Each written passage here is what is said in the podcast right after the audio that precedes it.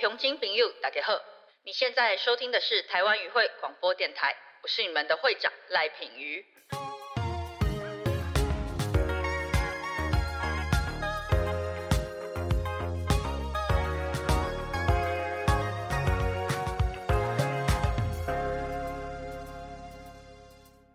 Hello，大家好，欢迎大家回到台湾议会广播电台，我是会长赖品瑜。那今天这一集节目呢，就把重点放在我的选区戏子。今天请到的两位特别来宾都是名人，等一下可以介绍一下他们跟戏子的关系到底是什么。那第一位呢是这个很有趣，他自己的介绍，在研究的路上已经沉浸了这个十多年，后来发现自己想要当 天桥下的说书人，让我们擅长中世纪历史，然后也是知名的 Pockets 海狮说的主讲者，让我们欢迎海狮李博言。你好，大家好，Hello，听众好。那第二位呢，其实也是非常的有名了，基本上我们讲到。青壮派的导演一定会想到他，他的知名作品有《大道城》还有《双城故事》。他的作品呢有一个很特别的特色，就是说会把历史跟娱乐去结合在一起。我觉得这个第一个就是说推广我们台湾的本地特色啦。那第二个就是说，也用这种比较平易近人的方式，可以让大家了解更多的台湾。让我们欢迎导演叶天伦。哎，平云好，还是好，大家好，天伦。今天我们请到的这两位特别来宾要讲历史。呃，要讲细致，对，不是历史，也是讲历史，都有啦，都有，就是讲细致，也讲历史啦。那他们两个跟细致到底有什么关系呢？其实可能很多听众朋友认识他们，但是不知道他们两个都是现役的这个住在细致的细致人，所以没错。而且我刚一问哦，其实也都是住蛮久的，所以今天我想针对细致。可以从很多的角度来切入了，因为我自己在这边作为一个民意代表，其实服务快要四年，我看到细致真的非常多的问题，而且那个问题不是说讲到细致就讲到交通那种那么知识化刻板的问题，有的是那种细致意识有没有办法凝聚，有的是历史，有的是文化的问题。那我就想先问海是是因为。如果有在听海狮的 Pockets 的听众朋友就知道，其实海狮非常擅长的一件事情，就是从一个小地方，嗯，然后开始去讨论，拿去讲，是一个比较生活化的方式，去带到整个大的历史。那像，因为你其实我刚问哈，你也是在戏子住非常久，等于是算是戏子原住民的这种戏子人，所以我也蛮好奇，如果用你擅长的方式，你自己会怎么介绍戏子？其实说老实话，戏子这个地方，我其实已经住在这里三十多年了。那在这三十多年的情况里面，我之前是住在一个地方叫做龙山林，我不晓得你知不知道，就是我有。帮他们处理水的问题对对对对对对因为它其实是在戏子比较山区的地方那从那个地方一出来然后它其实直接就到台北市它比较不太接近就是戏子这一块地方所以从以前到现在我对我自己的认知一直比较偏向是台北市民不太像是新北市或者是戏子这个样子的。那可是后来呢就是从德国回来之后在这边结婚然后从此就搬到了汐止市就是戏子车站前面，在戏子车站前面，我才终于就是决定说，哎，我要结合一下我自己擅长的东西。然后还有一些我实际上看见的，比方说，一直到两三年，我才知道戏子原来真的有一个神社在面，有一个红色的鸟居。对对对，对，后来才发现那是一个真正的日式的东西。在这边，我稍微介绍一下我自己了，因为其实啊，我自己是德国留学的。那在德国留学，有一个小小尴尬的点是，我的专长其实是共产党。哦，对我在研究的其实是对，因为我发迹的过程跟平鱼有一点点像。我自己是在三一八学运的时候。决定说我要自己在做文化普及的东西。嗯，当年呢，就是在三一八的时候，我正要决定我的硕士论文要怎么写。嗯嗯，那在那个时候，就是三月十八，我记得在台湾好像是十点十一点的时候，学生冲进立法院了。在德国跟在台湾其实有一个六七小时的时差，所以那个时候就是学生在晚上十点十一点冲进去的时候，德国刚好是下午茶时间结束，晚餐时间正要开始的阶段。在那时候，就是全汉堡的台湾学生全部都开始互传讯息，然后就说：“你知道吗？现在在台湾发生大事了。”这样子。可是因为那时候在整个立法院里面，大家都很累，将近要午夜之类的。可是我们现在那时候就是精神正好，我们就这样子陪他们看了一整个晚上。然后在隔一天之后，我就决定说，我就隔天早上我就跑去对我的教授说，我要做学运的故事。台湾的历史啊，跟世界的历史，其实从某种程度来讲是有蛮大的相似性。嗯，那个时候其实德国一九六零年代也面临了转型正义的问题。因为在当时纳粹结束之后，有很多纳粹的高官至今还在西德的当高官，所以那个时候就开始有很多的德国年轻人想要去改变这件事情。后来我就逐渐逐渐，然后就走上了就是文化普及的道路。因为在那之后，我发现一件事情啊，就是文化能走到政治走不到的地方。比方说，如果你当时在汉堡，汉堡就是一个蛮轻松的地方嘛，所以你后来就，如果我们要办一个什么台湾之夜啊，什么在汉堡大学的话，哎，首先汉堡的校长就是那种中国的大使馆，就会先跑过去关切啊，或者什么之类的。可是如果你办的是一个珍珠奶茶之夜，他们这一些大使馆就比较难去介入或者是去阻挡之类的。所以我一直觉得文化这件事情其实是软性的，然后可以让很多人先去了解台湾这个文化。后来回来了之后呢，我就决定要从我这个世界史的大架构里面，然后去看到生活里面的小东西。这就是为什么我在 podcast 里面叫做生活里的小世界史。嗯，对，它是生活里面的小小常见的东西，那也是到最后变成了一个其实整个是世界史的脉络。所以等一下我会讲很多像是苏家大错啊、建顺茶行，其实到最后都跟整个台湾那种茶叶发展的故事其实是有关系的。是是是，因为好有趣哦，这个鸟居其实也有故事，就也跟之前在地的议员。现在是立法委员审发会有关。我记得那个时候，当时我准备要被征召来。选戏子这一区的时候，发会有带着我走走聊聊啦，就是因为有很多东西还是要取得共识嘛。然后最好笑的就是经过那个鸟居的时候，他就很得意说：“这是我当台北县议员的时候 保留下来的。”之前是有打算要拆掉的。对，因为他旁边就是那个消防局嘛，所以其实本来是有打算要拆掉。那确实是他在议会里面去挡下来，然后说这个东西一定要留下来。其实到时候你会发觉，生活里面到处都是故事，然后就会发觉，从这种平常没有人会注意到的东西，原来可以衍生这么多有趣的故事。对啊，对啊。那我其实也想要问叶导，就是说，我记得我们第一次有直接接触到，好像是因为这个。天桥上的魔术师是这部剧嘛？因为大家应该有印象，就是那个时候为了拍《天桥上的魔术师》，他其实把那个中华商场的景是在细致做复原、远景复原，而且其实是做的非常非常的好。所以原来呢，就一直有讨论说，哎，是不是他拍摄完之后可以留下来，那供大家去做一个游戏啊、娱乐的使用？可是非常可惜的是，因为那时候我刚上任，那这个东西基本上已经算是快要。算是确定就是要拆了，嗯，而且有一件很可惜的事，他其实本来有说要延长一点，就是缓拆一点，那可以让大家可以去看啊，去拍照，可是没有想到后来刚好遇到了疫情。结果这件事情就不了了之。然后我记得当时在这个议题上面，叶导其实也有发声，也有表达说非常希望可以留下来。而且我们可以看到，就是说其实有一些实际的例子，就是这种搭好的场景，也不是说不能留下来嘛。举个例子，像傀儡花，那后来拍成剧叫做《斯卡罗》，是就是一个很有名的例子。他们后来在台南搭了景嘛，后来那个景是有。完整的保存下来，让大家可以去观光的。那现在呢？你在新闻上面会看到的，反而是他们开放的名额太少了，能不能多开放一些名额，让游客可以去？所以，其实我觉得这个景除了有影视文化的意义以外，它其实同时也会是一个能够促进地方观光的一个重要的点呐。那我想说。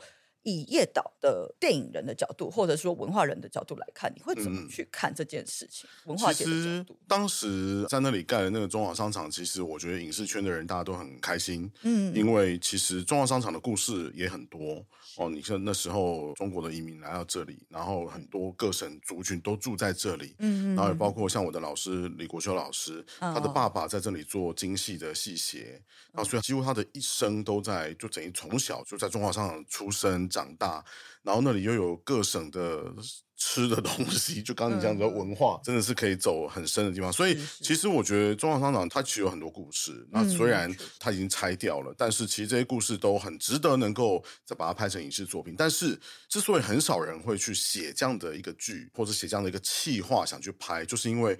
请问写完了要去哪里拍啊？你根本不可能找到一个地方可以拍。那你说像我们大澳城迪化街那一条，就是那种点阿卡的那种老房子，我们都还基本上可以去，比如说宜兰传艺中心，还有一些地方哦，可以稍微的找到一些味道，找到一些角度，这样或者是剥皮料，找到一些角度。但是实际上真的是很难拍到了，而且那个地点其实离。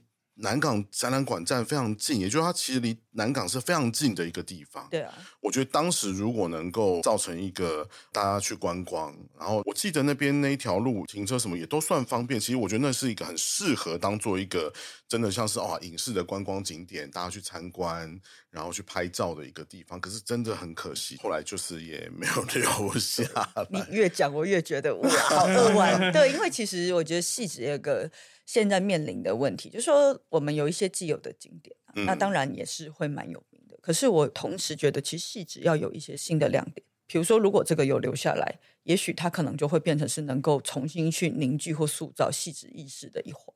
是啊，所以是啊，你一讲，我就在心里一直还是大家好可惜。而且 像叶导刚才讲这个找景的问题，我也非常了解，因为之前我在教育文化委员会嘛，那其实我们自己也有提一些修法。跟有在跟相关的部会协调了，我也跟听众朋友解释一下。其实以现在的剧组来说，对他们来说，在台湾呐、嗯拍戏造景是一个蛮大的问题。对，那原因是在于说，我们其实我认为啦，在这个造景的法规范上面，其实是有点过于严格的。是是，它的那个要求是要比照一般的住宅，没错，但其实这并不是一个很合理的状况啦，因为成本上完全不符合了。对啊对啊，而且它并不是要做一般的住宅去使用，所以我其实一直都主张我们法规范必须要修正，或者是说重新有一个专门针对影视音这个群体是的新的法规。是，那这部分我也有持续在努力，所以你讲到这个，我就觉得，我、我对，没错，我们就是需要修法。讲到这个，就觉得哦好可惜。说到这个，也真的是让我想到，就是呃，因为我上个礼拜的 podcast 刚好讲到雾社事件，嗯然后在雾社事件里面，就是我看一看之后，然后它有事发地是一个叫做雾社工学校的地方，那、这个工学校里面有一些校长宿舍啊，一些日志，就是木造的东西。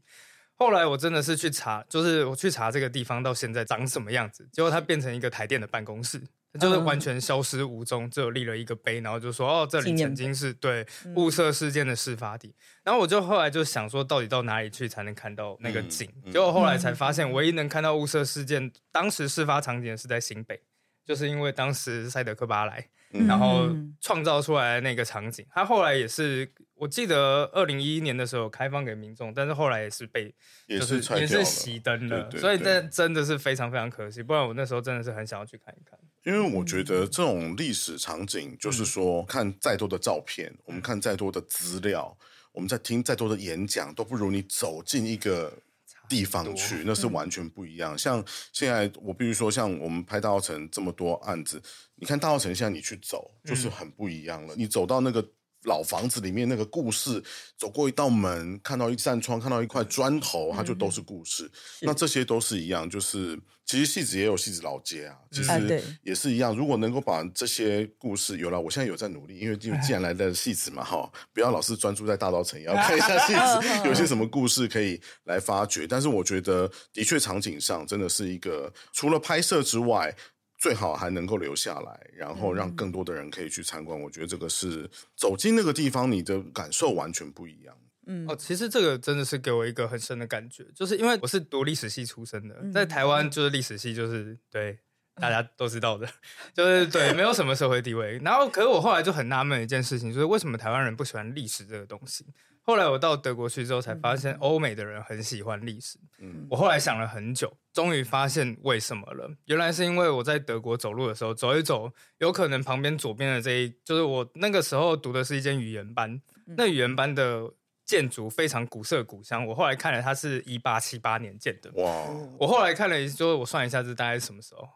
哇，慈禧太后的时候。嗯慈禧太后那时候，我的语言班那一栋建筑就已经建成了。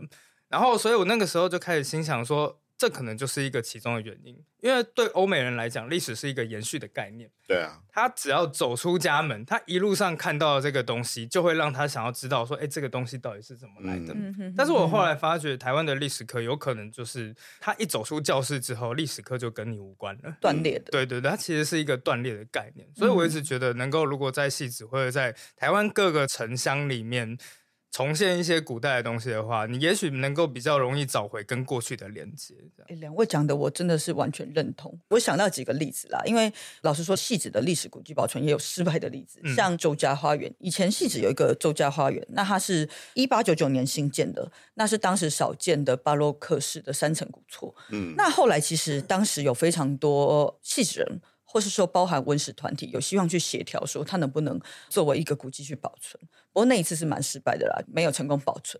那另外一个我自己现在手上的案子还在努力中的，这个我就觉得比较能够看到曙光。是我不知道大家知不知道？不知道，我现在来讲给大家听，就是有一个古厝叫垂远堂，那它是一百二十年前建造，大概在长江街那边。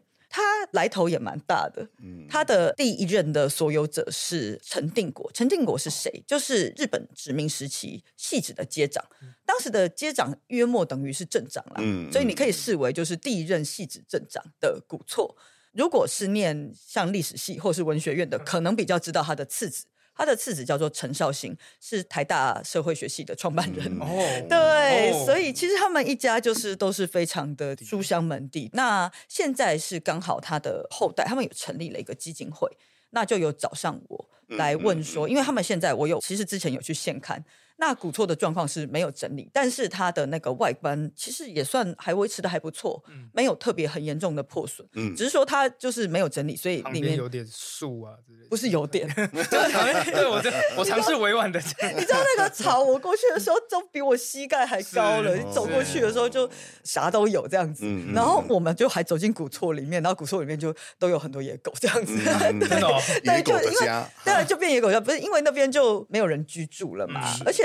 那个现在的所有者有跟我说，其实他小时候还是住在那边的，所以你看，就是才几十年，就没多少年，对，没有人住就变成这样。但是也是因为他其实几十年前才开始没有人，所以我认为他要整理起来应该是相对的没有这么的困难，而且很难得的是，他们的家族是有共识的，是愿意把这个东西变成指定古迹的。嗯，因为大家要知道，其实对我来说，我自己的视角，因为我是民意代表啦，我是觉得说。任何的建物。他愿意被当做指定古迹，其实真的是要感谢他的所有人，没错，没错。因为当一个建物如果变成指定古迹，说其实是非常麻烦的，包含它什么任何的修缮啊、改建啊，都水呀，对，都不能随便自己进去乱弄。对你不能找水电，不能随便去修，你必须要提出申请。是，所以我对他们都是怀着感恩的心。我读成大历史系，他的系馆是民国元年建的，哇哦，那个时候就已经被指定为二级古迹了。那个时候他们说修缮难到什么程度呢？你连钉一根钉子。都不行，这就是古，就是也不能自己签名管就装冷气这样子，都不行，什么都不行。对，但是刚才讲到一个，我其实觉得也带出我们一个，我觉得也可以聊一聊一件事情啦，就是戏子车站内来，因为我们刚才讲到戏子老街嘛，那它其实就是中正路那一整条，过去叫戏子老街，在地方社团，大家其实一直常常在认为戏子车站的治安有问题。嗯，对吧？对不对？你如果在戏子社团里面，你就会常常看到这件事情。那其实当时我上任的时候，我就有叫分局跟相关的单位，包含台铁啊、公所。其实那附近的主责的夜管也有点复杂了。比如说前面的广场是谁，后面那条路铁轨底下的那条路，其实也不是台铁，是公所等等。它夜管其实是蛮复杂的。然后广场后来是回归台铁管，但是呢，广场两边的那个人行道是公所管。所以就是。我要讲的是说，其实那一整块，我们先讲西子车站本身，它的那个维管是蛮复杂的。那当时其实我有找他们来讲，那也请分局去提供一些数据，是什么数据？我说大家都认为这里不安全，那请你拿出数据来告诉我说。这里的犯罪率到底有没有比较高，报案率啊等等的，但其实是没有。但是我讲这个并不是要去否定民众的说法，嗯，我要讲的是说，如果其实他的犯罪率或报案率并没有特别的，比起我们细家没有特别的高，那为什么大家一直会有这个感觉？嗯，一种感受。对，所以后来我那时候就找了中兴大学做都市计划的老师一起来走一趟。那当时其实是董建宏教授，其实他有提出一些短中长程的建议啦。那短程的建议，其实我们有去做。第一个就是说，他觉得有以他们都市计划来说，很多时候那个不安全感，因为民众的不安全感，比如说照明也会是一个很重要的点。所以那个时候我就也先找台铁来，那去重新改善了内区的照明。那原来那个地方变亮是因为你。对，而且很有趣的是，确实在照明去改变之后，大家那个抱怨率是有下降的，但是还是会抱怨。再来就是后来我们最近又有新增的那个铁路警察，因为大家知道其实很妙。基本上我们讲什么戏子区啊、金山区、万里区，那个是行政区的划分。可是如果你今天遇到，比如说调查站啊、遇到啊、铁路警察等，他们的划分范围不是这样子划分。所以我们那边的铁路警察是归松山那边管啊，对不对？很酷哦，是归松山啊。那我那时候就有说，其实我们的流量也都整个急起直追嘛。嗯，那。你不能把所有的警力都重镇压在松山车站，是啊。所以后来也很感谢铁路警察有从善如流，就有另外设了一个机动派出所，就在西车站里面。嗯。可是我要讲的是说，我们现在实际上这四年下去做的都是针对车站本身的改变，但是那边真正的问题是要有新的发展，要有新的刺激。是。那就是刚才你们讲的。其实那时候那个董教授跟我讨论的时候也是这样子，因为像那边有两个比较大的庙嘛，包含中顺庙，是，然后包含说记得宫，是我们那边又还有戏子老街，其实比较好的方式应该是要老街再造啊，嗯，你应该要去找资源进来。下去去让它整个再造，让它的商圈能够整个真的去重新的活化起来。这一代我们一直认为存在的问题才有办法解决。对，否则你那边其实一直没有新的商圈活化的话，我们明代下去这样子去做这种外部的，比如说去做照明啊，我们去洗地啊，真的洗地，对，然后去找警察来，这个其实只是不能说它没有改善，可是它没有办法。从最根源去改善这件事情，对。那但是问题就是呢，因为那一带要老街再造的话，那个范围其实是不少。然后对，而且大家也知道，它现在整个中正路，它其实已经变成是中正市场了。嗯，所以变成是说，我们必须要取得非常非常多人的共识。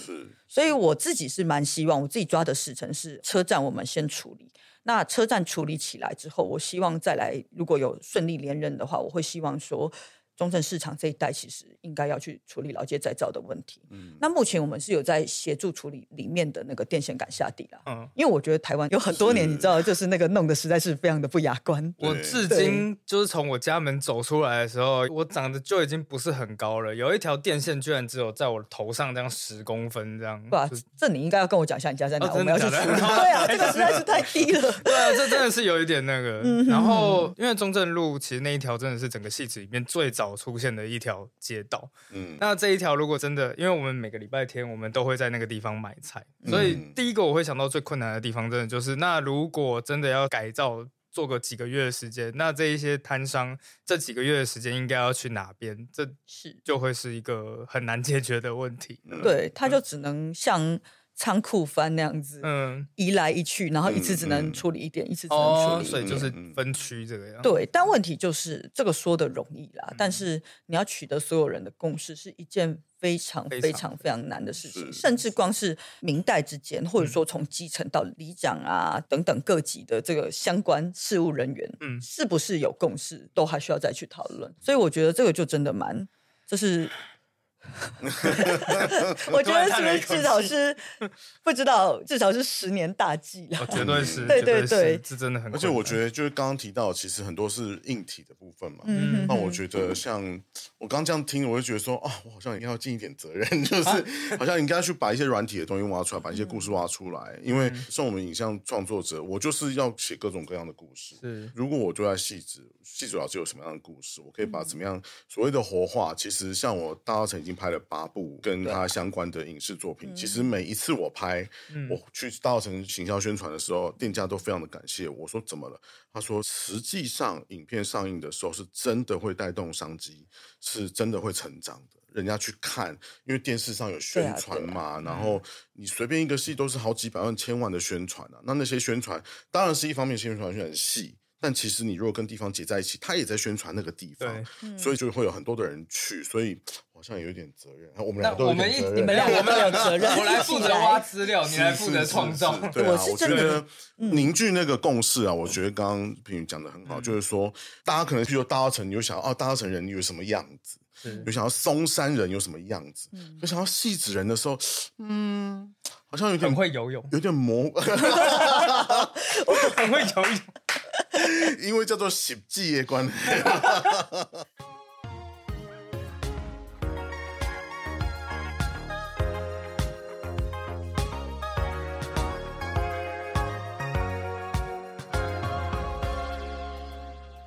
说到这个，其实我也想要更深入的讨论嘛，因为其实刚才已经切出来说，嗯，我觉得细致的问题不仅限于建设的问题啊，其实地方凝聚力也是一个蛮重要的问题。然后刚才其实，在开录前，我跟叶导还有海狮都有聊过。那其实我刚好觉得叶导跟海狮可以代表两种细致，嗯，因为天伦导演有说你是大概十二年前来住到细致的，对，那海狮是。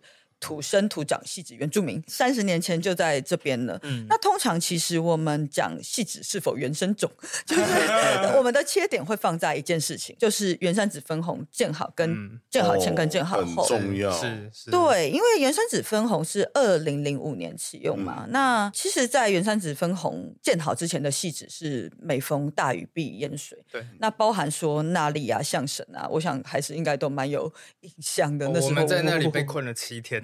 对，对，这是非常的可怕。对，现在讲到大家都还是心有余悸这样子的状况。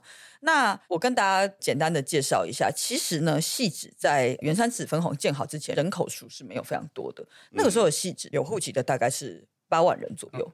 那但是当原山子分红建好了之后，因为戏子开始不会淹水嘛，再加上如果跟台北市比起来，它可能相对是一个房价比较可负担的状况，所以后来其实有在原山子分红建好的那个可能十年间，就有蛮多的居民。是从台北市迁徙，迁徙到西子来的，对对对。内湖南港这边就移过来，对，没错，尤其是内湖南港这边真的是蛮多的。那大概是盐山子分红做好的之后的十年了。那当然，随着整个社会的变动跟改变，其实近年迁进戏子的。年轻人通常都是以年轻父母为主啦。我的观察，实际上数据也是这样子。以数据上来看，其实就没有那么集中在台北市人，很多不同地方的人都有。我可以先简单的讲我观察到的一些问题。其实刚好前阵子我也有去找丽君，就是之前文化部长郑丽君，我跟丽君也有在聊我自己看到细致我需要解决，可是它不是单纯的建设或经费的问题。就是我为什么刚刚介绍这个，就是想要解释说，我认为细致的组成。其实它是一波一波一波的人迁入戏子，那导致说我们的认同感跟凝聚力其实是不太够的。嗯，因为我觉得老戏子人是有在地的戏子认同的，嗯，但是后来搬进来的人，因为他其实很多他的工作也是在台北市，对，等于就是说他平常上班甚至是吃饭。娱乐，它都是在台北市，嗯那只有就是晚上要住的时候才会回到戏子来。所以很多时候其实戏子对后来搬进来的人来说，但不是所有人都是这样子，但是也有不少的比例会比较类似，它是一个居住的地方，它只是我睡觉的地方。那再加上说戏子的发展，其实过去的十到十五年有遇到一个非常大的瓶颈，我觉得主要是在市府资源的分配，这有一个先决条件的问题啦。就是我认为新北市有一个先决条件的问题是。新北市的腹地太大，嗯，那它中间又被台北市切开，嗯嗯，它全部的资源基本上都是一直在西半部，是。那可是细指这些年间，其实人还是一直搬进来啊，那就变成说，其实我们现在在生活的舒适度，或者是说建设上面也确实跟不上，嗯。那在建设跟不上的状况下，我觉得又会对于凝聚在地认同更加的困难。还有一点就是，我觉得那时候跟丽君聊，他讲的也蛮精辟的。就是说，像林口从化区，因为它直接就是一个从化区，它一开始就全部都 setting 好下去开发嘛。但是细致是一波一波进来的，所以林口从化区其实已经做起来一个他自己的品牌。是，但是细致因为等于说每一代进来的细致人，其实大家中间并没有共识。对你这样说起来，我有一些朋友啊，就是也是这几年搬去林口，是，他们都很以林口为荣，你知道吗？就是有这种感觉，就是说他虽然是新的住民，嗯。他会觉得说，你知道我们林口多好，在在在，就他会有一个认同感。那我觉得戏子就是好像有这个问题，就是说我们，譬如说像我是十几年才搬进来戏子人，我当然还是觉得戏子很好。但是你说，就像刚刚讲的，那好像是旅社，你知道吗？就是回来睡一下，不是我家。我如果没有把戏子当家的时候，我就是床，哎，我就是在这边住啊。反正我的所有的其他事情我都在台北市做完了。呃消费或者是休闲娱乐、艺文活动都在那边的时候，可你刚刚讲，我也才想到说，对啊，因为我们的 新北市政府离我们 好远好远好远，坐捷运都要坐好几站才会到。我们要先穿越过台北市才会到新北市政府，所以的确，戏子这边我觉得好像没有一个戏子人自己，大家有一个共同觉得说。对我们戏子人怎么样的这种引以为傲的感觉，我觉得这除了时间的问题以外，因为你刚刚说一波一波这样下来，其实戏子的地形，因为它主要就是除了戏子区这一块地方，它其实很多聚落是分散。比方说叶导，你住在戏科，然后我住在戏子，哎，我们两个人眼中的戏子可能就完全不一样的。对，在你的心中，可能戏子是一个高科技的地方，但是对我们来说，戏子就是一个蛮古老的地方。然后您刚刚说就是没有戏子的凝聚力。其中有一个很重要的地方，就是曾经我也想问说，代表我们戏子人的东西到底是什么？但是事实上，就是所有的曾经能够代表戏子文化或过往的东西，其实到现在全部都变成杂草丛生，还有一些废墟这个样子，然后也没有一些戏子人共同的活动。就是能够把我们全部都聚集在一起，所以我觉得这可能也会是一个问题。但其实原山子分红道就是戏子最大的骄傲了吧？可以这样说，就是 原山子分红道，他对戏子人最大的贡献就是不在水灾，是，嗯，只有老戏子人才会。感念那个哦天哪，我们终于没有水灾了。因为在纳利风灾的时候，我住在龙山林那地方，龙山林它就是一个山的地方。我到现在还记得，在纳利风灾那时候，我们山下变成了一条护城，你们就变一个岛嘞。对，我们就是一个岛，我们就是一个孤岛。别人乘着橡皮艇，然后运送一包一包泡面到这边。所以在原山子分红道的时候，老戏子人非常非常的感念这件事情。我永远到现在都还记得，就那利风灾之后，我以前小时候很喜欢的一间文具店，在这文具店里面，就是一对夫妇，大概可能是从男女朋友开始做起吧。啊，原本一刚开始是一间很小很小的店面，然后后来越做越大，越做越大。在那利风灾之前，然后他终于盘下了一间超级大在地下室。的文具店，哎呦天哪！那利风灾之后，就是因为那个时候我会买那种护背的护背的照片啊，或者是之类的。结果后来就纳利结束之后呢，就整个淹到一层楼，所以他的书店是全毁的。后来在纳利结束之后，我回去看了一下，然后他那个什么护背的照片，原本一张是十块钱，他后来就是全部都是一块两块出清，因为全部都上面沾满了泥巴。这一件事情在当时国中的我就印象非常的深刻。后来在原山子分红道了之后。对我们戏子人来讲超级重要，因为再也没有水灾了。可是对于那些后来从其他地方移来戏子的，那就是他的生活日常。在他的生活日常，他就没有认知到说，哦，原来戏子之前有这个过去。对对对对对，所以我觉得的确，原山子分红道，它是一个我们老戏子人共同的回忆。嗯，但是要如何让新戏子人也知道，你们能够 站在干干的地板上，是一件很不容易的事情啊。对对，因为我印象还蛮深刻的，说因为其实当时原山子分红这个工程也没有这么顺利啦，就是说当时也遭到外界蛮多的反对，那包含说对啊，悲歌，包含李宏源那时候，而且他又。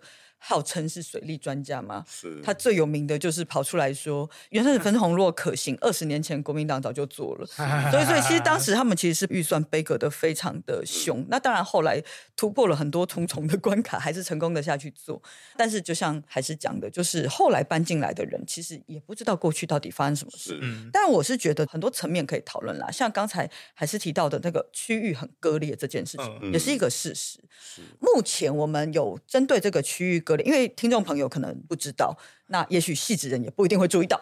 其实戏子精华区大概就是比较靠近市区，然后有轨道沿线的地方。是，其实戏子的周围基本上是除了往北市那边以外，都是被山包起来的。对，还有一个问题就是说，它确实地形是比较割裂的。是，我们就直接以生活功能来说啦，比如说，如果你今天是很多年轻的父母选择搬到戏子，不过其实。事实上，目前的细致，我觉得假日去给小孩休憩的空间也是不够的。嗯，因为你看，除了桥下可能有一些共融的公园以外，那比较大的目标可能就是星光桥，啊，要不就是元雄 U Town 那边嘛。可是其实我们可以知道，就是说细致对于这个遛小孩这件事 情，就是真的是蛮有限的。所以后来我跟沈发会。委员，还有江景豪、周亚林议员，我觉得也是刚好啦。就是白袍湖那里其实有一块非常大的地，是那过去是在这个法务部的矫正署的手上。那原来他其实是想盖女子监狱，而且这个是就大概是你开始在戏子诞生那个时候三十多年前说要做女子监狱。那可是三十年前的戏子跟现在也大不相同啊。那时候戏子其实没怎么开发。那到了现在，戏子已经开发成这样了，那边根本你不可能在一个都市区，然后 中间再盖一个女子监狱。所以其实后来他们自己也放弃了这个计划。那依照我们的法规，你持有土地的室友，这些中央机关持有土地的室友消灭之后。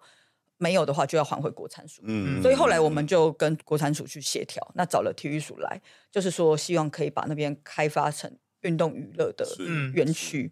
那体育署也有同意这件事情。只是说，因为后来内政部闻风而至，说什么你们有一块地要开发，那我们可以去做社宅嘛？对。然后后来我们的态度是因为社宅就是国家政策，嗯，那基本上以一个社宅比较稳定的国家来看的话，大概可能要到社宅占我们居住的比例百分之五，可能这个居住状况会比较稳定。所以我是跟他们说，你要来盖社宅可以。但是你交通一定要解决，你这块地一定要有新的连外道路，不然事情会变得很可怕。希望说能够去重做。那重点是这个园区如果开发之后，其实就是我想要解决的问题，不只是我们假日要带小孩去玩，其实包含还是讲的这个问题。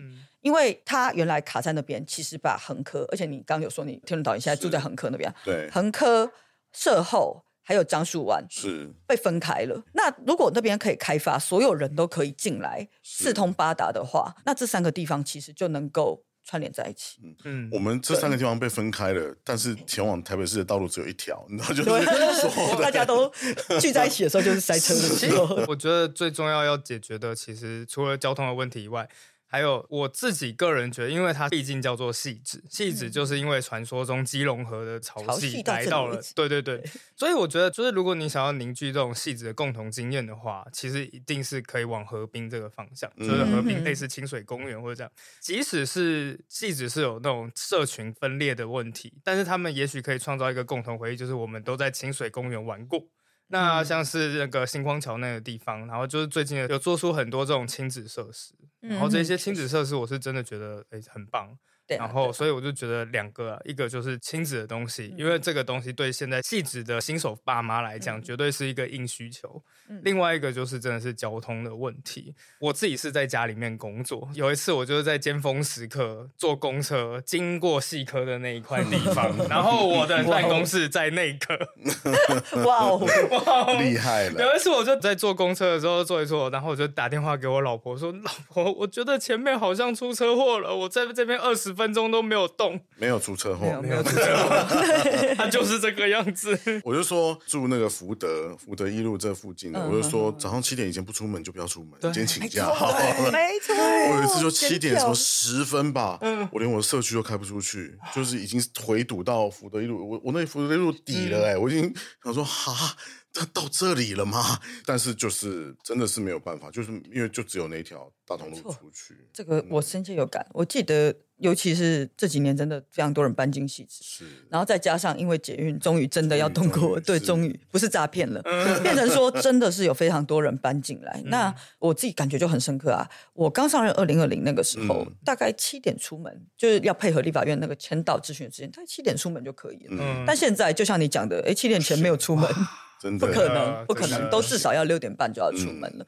所以这个一来一往，其实你不用去跟他讲车流或是人流，人民的体感其实都是非常明显的。是，对啊。所以讲到细致，那政治人物来的时候，一定都是说交通问题。那当然，交通问题其实我觉得在我这一任也有蛮大的突破。第一个就是细致捷运嘛，因为还是是土生土长戏子人，就知道戏子人已经被这个议题诈骗了 二十年之久，至少二十年之久。我们都一直以为捷运只是一个都市传说，就像虎姑婆一般的存在。对对对，我们还是乖乖的搭台铁吧。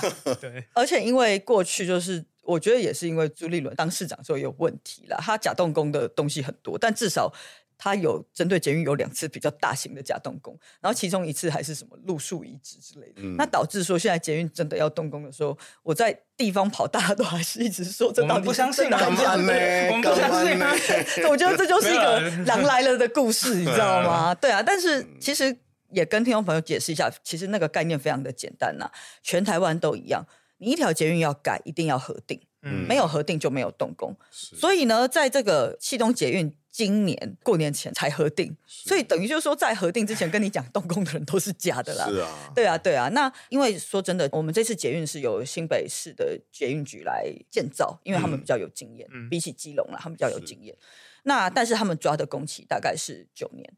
所以其实，在捷运盖好之前，我们还是有很多问题要处理嘛。所以我刚才其实有聊到说，细科站目前哎，终于成功的发包出去了。这两年因为疫情的关系，很多台商回流，那导致说我们的工程建设非常的多，所以变成公部门流标非常的严重。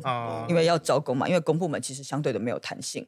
那如果你是底下的包商，大家可能会宁愿去做私人的工程。嗯，所以像。细致状况还好一点，因为是都会型的地方。我观察了一下，这种大建设大概都流标到三次就可以 招标出去。可是像我们那种平西双溪那边，都还有招标到八九次。哦，对啊。那细科车站中间也要加开出入口。终于，你知道？对，终于从细科站的一边走到另外一边，要整整五分钟。没错，当我从。左边这边正要逼逼，正要准备进站的时候，如果我看到远方有电车正要进站，我是赶不上的。是，没错，因为中间这实在是要走太远，你只能看它呼啸而过。因为它原来南北出口大概中间是五百公尺啊，真的是蛮夸张的。因为有的地方甚至七百多公尺就设了两个站了，就中间是五百公尺。我那时候。来处理这件事情也是觉得怎么这么夸张？那不过因为它是大概十五年前铁路高架化的时候盖的，所以等于说这中间十五年大家臭干掉了十五年，它一直没有被处理。那后来我找到经费，然后终于在上上礼拜吧，成功的被标出去了，好感人！终于，好感人，终于标出去了，因为我我们家的信箱有出现你的征集呢，然后后来就有一个细科站增设出口。哇，对，就是种种，然后还有那个捷运线出现的这个东西，就是种种我们以为只是都市传说的东西，不是这次是真的，真的已经在招标了，而且已经标出去了。但那个系东它也是前两标流掉了，它第一期是那个拓宽工程在吉林街跟福德三路那边，嗯。所以那边沿线的工厂啊，还有那个大家吉林旅馆那边，其实全部都要拆掉。哦，不过其实那边我有去土地征收的公听会，我觉得状况是还好，因为大部分的地。地主早就已经预期它会被征收，只是没有想到这个地方会搞到二十年后才征收，你知道吗？对啊，所以其实我常在说啦，我觉得这些建设不只是建设，我觉得细致的公共建设还是细致的一个心理治疗。我不知道你们同不同意这个说法啦？因为刚才有讲到一些发展嘛，资源分配不均的问题，所以我自己的观察是，不管是像叶导这样十二年前搬进细致，或者像海狮三十年在地经验。我觉得不管是什么时候进来的戏子人，可能角度不一样，可是我觉得大家都有一种觉得自己是次等公民的感觉。好像我们不是新北人，有没有？对啊，好像我们是台北新北，我们又是另外一个 不知道什么地方的人，听起来就真的是非常非常哀伤。就是戏子真的是一个。好了，刚刚有讲到，就是要么我们就是认为说我们是台北人，只是睡觉的地方在细致而已；不然就是如果你真的是戏子在地人，就是有一种爹不疼娘不爱的感觉，对，觉得自己被遗弃了好久好久。对，所以其实我后来有很认真的想，不过这也是后来因为四年过去了嘛，开始有一些明确的政绩，我才回头去想这件事情。就是我觉得这些公共建设，它不只是公共建设，同时它也是一种心理的治疗。嗯，我会希望说。借由这些建设具体的进展，是不是说让大家觉得自己终于不是没有被看到的人？嗯，对啊，不是被遗忘的，对，不再被遗忘。就是我真的觉得戏子其实这个地理位置是很有潜力，因为它东边就是基隆，然后西边就是台北市。就是如果真的要变成是北北基生活圈的话，戏子绝对是非常重要的一块，值得起飞的。所以我觉得光是弄好交通这一块，其实就可以为戏子人。凝聚一个，我们就是一个四通八达。像刚刚讲说那个河边呐，还有山上。其实我觉得戏子也真的有很多自然的景观。我记得我有一次某一天我上班，然后我就拍了一张照片，刚好从那个一个桥下来，然后拍了远远的山这样，然后我就 po 在我的 Facebook，然后人家就说：“哦，你去花莲哦。”我说没有啊，我说这是我们戏子啊，你就知道，就是其实我们是有很好的自然资源的地方，就是不管你要遛小孩，你要骑车，你要去爬山，你要去什么，我觉得其实是不用很远的，不用去阳明山啊，你不用去，你真的就在戏子就有很好的一些步道，一些山上，像是刚刚说那个白袍屋那边要做起来，我觉得一定会做得很舒服，很舒服。对啊，所以听起来就是我们都同意说戏子有很多潜力，嗯，只是它需要。更多好的资源跟被更多人认识。那我想今天非常感谢各位听众朋友 听到这里啊，我也真的很感谢这一集找了天伦导演还有海狮。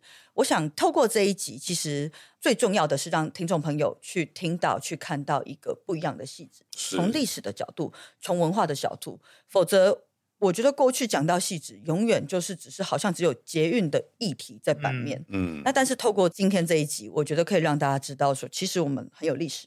很有文化，只是我们需要更多的资源，更多的行销，那让大家可以去发现这里，然后可以一起来认同这里。那今天真的是非常感谢两位的参与，那也顺便这个最后要工商一下，喜欢这一集的朋友呢，可以一起来收听海狮的 Pockets 的海狮说。生活里的小世界史，还有未来呢？我们叶天伦导演如果有新作的话，大家也都可以来看。哎，过去他也有很多很好的作品，那其实也受到很多国内外影展的肯定。那如果大家哎，如果你是第一次认识叶天伦导演的话，可以去看他的作品，相信你绝对不会失望。谢谢大家，谢谢。你都在收听的是台湾语会广播电台，我是会长赖品瑜。喜欢我们鱼会吗？欢迎推荐给你身边的亲友，一起来加入，按下订阅或追踪，下一次播出时才会收到鱼会通知哦。听完节目有什么想法要跟我分享吗？欢迎追踪我的 IG、脸书，留言给我分享你的想法。那我们下次见，再会，拜拜。